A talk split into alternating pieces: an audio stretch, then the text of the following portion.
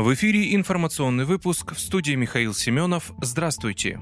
Частичная мобилизация закончится в течение двух недель. Все мероприятия по частичной мобилизации завершатся в течение двух недель, заявил Владимир Путин, отвечая на вопросы журналистов по итогам визита в Астану. Президент сообщил, что в воинские части уже направили 222 тысячи человек из запланированных 300 тысяч. Никаких предложений от Минобороны увеличить количество мобилизованных не поступало. Глава государства пояснил, что длина линии соприкосновения превышает тысячу километров, Охранять ее только силами контрактников невозможно, поэтому нужно было объявить частичную мобилизацию.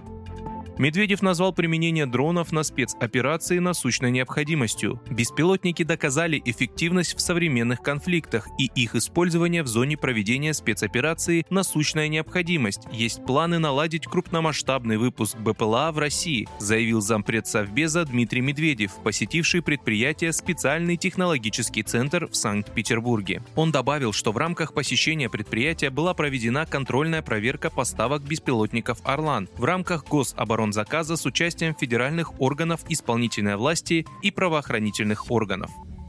Совместная следственная группа по ЧП на северных потоках распалась. Швеция, Дания и Германия отказались от совместного расследования диверсии на северных потоках. Теперь каждая из этих стран будет вести собственное расследование, сообщил портал немецкой новостной программы телерадиокомпании ARD. Швеция, Дания и Германия хотели совместно расследовать разрушение трубопроводов и выяснить, кто несет ответственность за это. Но этого все-таки не произойдет, говорится в сообщении новостного портала со ссылкой на источники в правительственных кругах. Отмечается, что совместной следственной группы больше не существует. По данным СМИ, сначала Швеция вышла из состава группы, а затем и Дания. Уточняется, что Швеция выразила обеспокоенность по поводу секретности.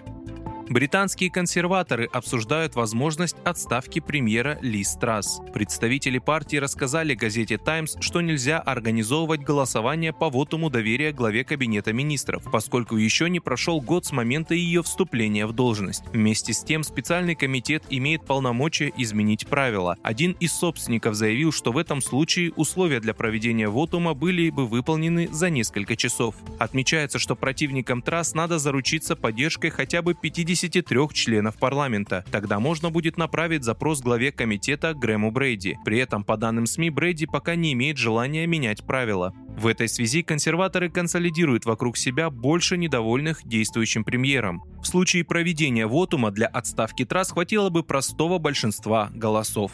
Вы слушали информационный выпуск. Оставайтесь на справедливом радио.